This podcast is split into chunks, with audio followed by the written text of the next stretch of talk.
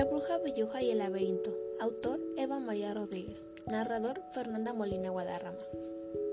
Había una vez una bruja que se hacía llamar Belluja. La bruja Belluja era muy fea, pero ella no lo sabía porque nunca había visto su reflejo. Era tan fea que nadie se había tenido nunca el valor de decirle lo horrible que era para no desearla. Porque aquella bruja tan fea pensaba que era la persona más hermosa del mundo. En lo que todos estaban de acuerdo es en que aquella bruja era la más perversa de todas las brujas, así que no convenía incomodarla con cosas tan superficiales como su aspecto.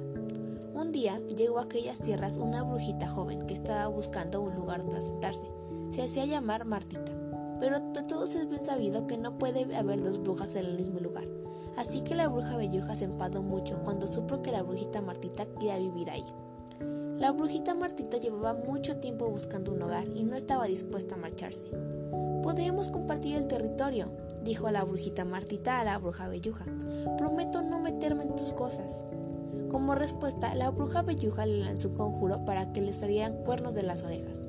La brujita Martita lo escribió a tiempo y no le afectó. ¡Eh! exclamó la bruja Martita. ¿Por qué has hecho eso? ¿Es que aquí solo hay sitio para las brujas tan feas y horrorosas como tú? ¿Cómo has dicho?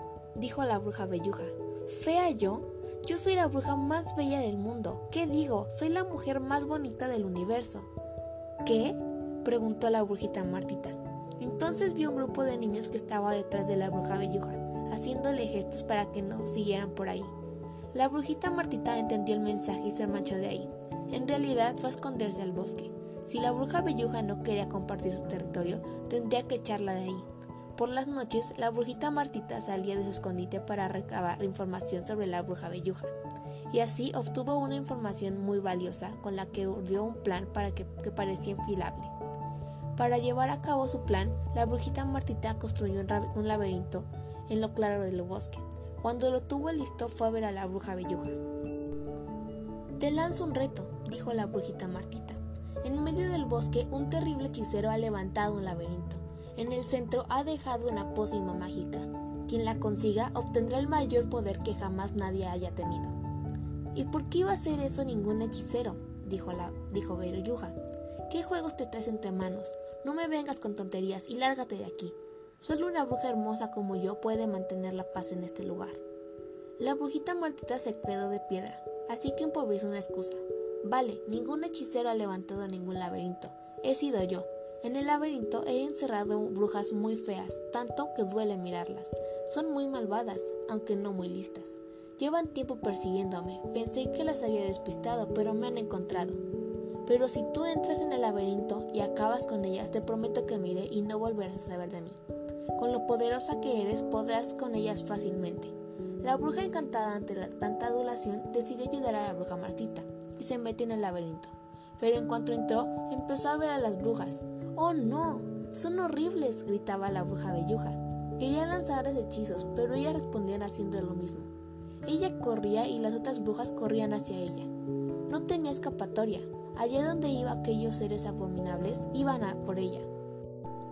Cuando por fin consiguió salir del laberinto, la bruja Belluja estaba aterrorizada y no dejó de correr durante días. ¿Cómo lo has hecho? preguntaron los habitantes del lugar. Construí un laberinto de espejos, dijo la brujita Martita. La única bruja que había ahí dentro era la bruja Belluja. Lo que ha visto es su reflejo en muchos espejos a la vez. Como se sentía culpable por la trampa, la brujita Martita fue en busca de la bruja Belluja para explicarte lo que había pasado. Mírate en el espejo, dijo la brujita Martita a la bruja Belluja. Cuando se vio, la bruja Belluja admitió que, en realidad, era horrorosa y que su vanidad le había jugado una mala pasada. No pasa nada por ser fea, dijo la brujita Martita. Ni que tú fueras una belleza, dijo la bruja Belluja. La diferencia es que yo lo sé y no me importa porque lo acepto tal y como soy, dijo la brujita Martita. Creo que podemos compartir el territorio, dijo la bruja Belluja. No me valdrá mal tener un aprendiz. Desde entonces las dos brujas conviven en paz y armonía.